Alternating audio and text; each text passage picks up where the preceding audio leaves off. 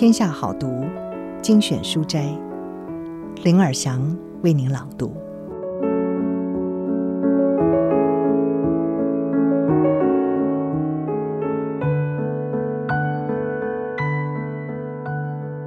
今天要为您朗读的好书是《强大内心的自我对话习惯》，作者是伊森·克洛斯博士，研究如何控制意识的世界顶尖专家。他也是密西根大学与罗斯商学院获奖教授，也是情绪与自制力实验室主持人。他曾经在白宫参与政策讨论，也曾经接受美国 CBS 哥伦比亚广播公司。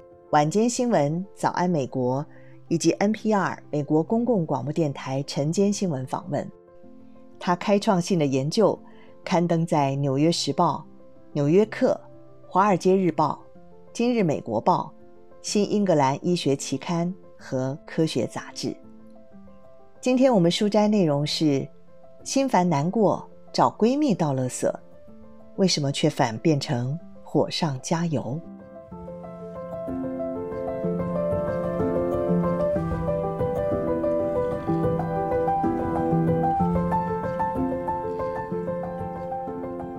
我们沮丧、难过，感觉脆弱、受伤或难以承受的时候，会想要发泄情绪，得到安慰、认同与理解，因为这提供了立即的安全感和连结感，满足我们想要归属感的基本需求。因此，当我们陷入负面的内在对话的时候，第一个反应通常是透过他人。满足我们的情感需求。战或逃是人类面对威胁时的主要防御反应。处于压力下的时候，我们会逃避或准备迎战，这确实是一般人类的倾向。但许多人面对威胁的时候，也会启动另一种压力反应系统，那就是照料和结盟。他们会寻求他人给予支持和照顾，这种反应在演化上具有价值。两个人比一个人当然更可能抵挡猎食者。资源不足的时候，结盟能够带来优势。研究也显示，在压力与他人结盟，能够提供安全感与连结，引发一连串减压的生物化学反应。包括自然产生的类鸦片物质和由“拥抱荷尔蒙”之称的催产素，同时也满足了人类的归属感需求。当然，我们与他人结盟的主要方式就是说话。情感需求获得满足的当下，感觉很好，但这只是等式的一边，因为我们还必须满足认知需求。脑中出现小对话的时候，代表我们正在面对一个必须解决的问题。我们有时候会需要外部协助才能厘清问题、看到大局，决定最有建设性的行动方案。这些都不是单靠支持者的关怀和聆听能解决的。我们往往需要旁人帮助我们抽离，将正在经历的事件常态化，进而改变思考方式。如此，我们才能冷静地脱离反刍思考的死相，将内在对话重新转向。然而，这正是为什么向别人诉说自己的情绪经常会得到反效果。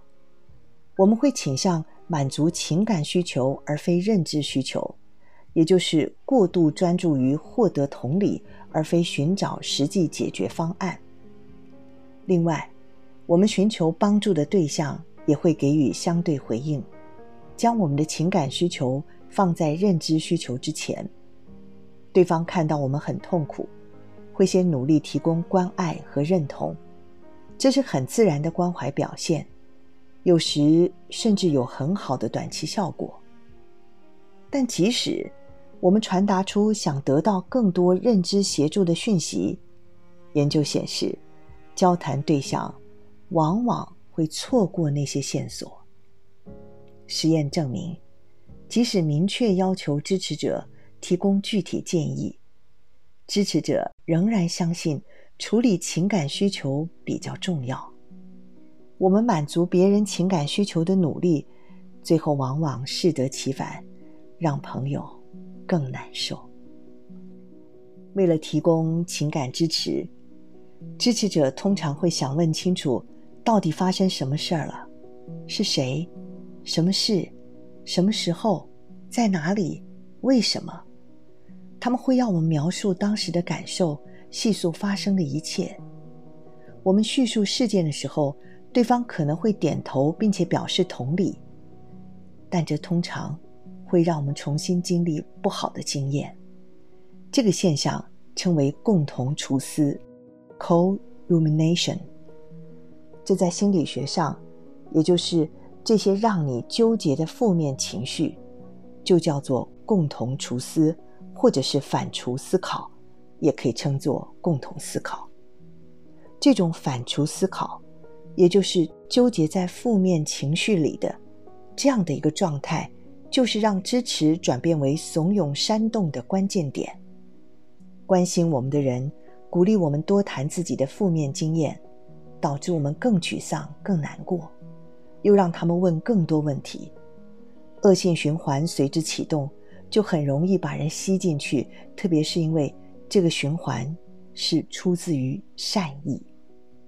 这种纠结在负面情绪里的共同处思，就相当于在熊熊燃烧的内在对话上添柴火，让我们持续陷在负面思考中。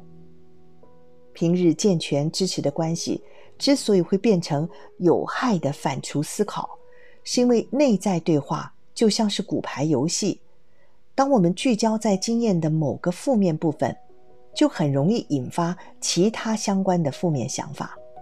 这些骨牌就这样一个撞倒一个，而且骨牌无限供应。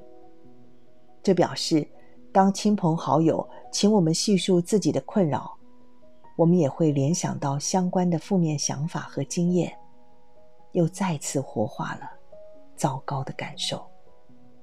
那我们该如何解决这样不断的被纠结在负面情绪里头，让人感觉更差的问题呢？心理学界在谈情绪与认知之间的拉锯关系的时候，经常使用一种比喻，那就是《星舰迷航记》寇克舰长和大副史巴克的角色。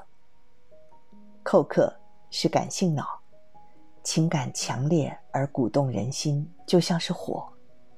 相对的，一对尖耳朵、半人半瓦肯人的史巴克，则是理性脑，是思考型的问题解决者。他不受情绪干扰，就像是块冰。避免反刍思考的关键，就是将星舰企业号的两名船员结合起来。支持他人的时候，我们需要同时提供寇克的关怀和史巴克的智慧。以上书摘摘自《强大内心的自我对话习惯》，紧张下维持专注，混乱中清楚思考，深陷困难不被负面情绪拖垮，任何时刻都发挥高水准表现。由天下杂志出版。另外，非常感谢各位听众朋友这两年来对听天下的支持。为了提供大家更舒适的收听环境，我们决定开创一个姐妹频道。未来天下好读将会在新频道上持续为大家朗读好书。详细的播出时间，我们会在各个节目和社群上及时为大家提供资讯。也希望听众朋友们可以在新的频道上。继续和我们一起阅读。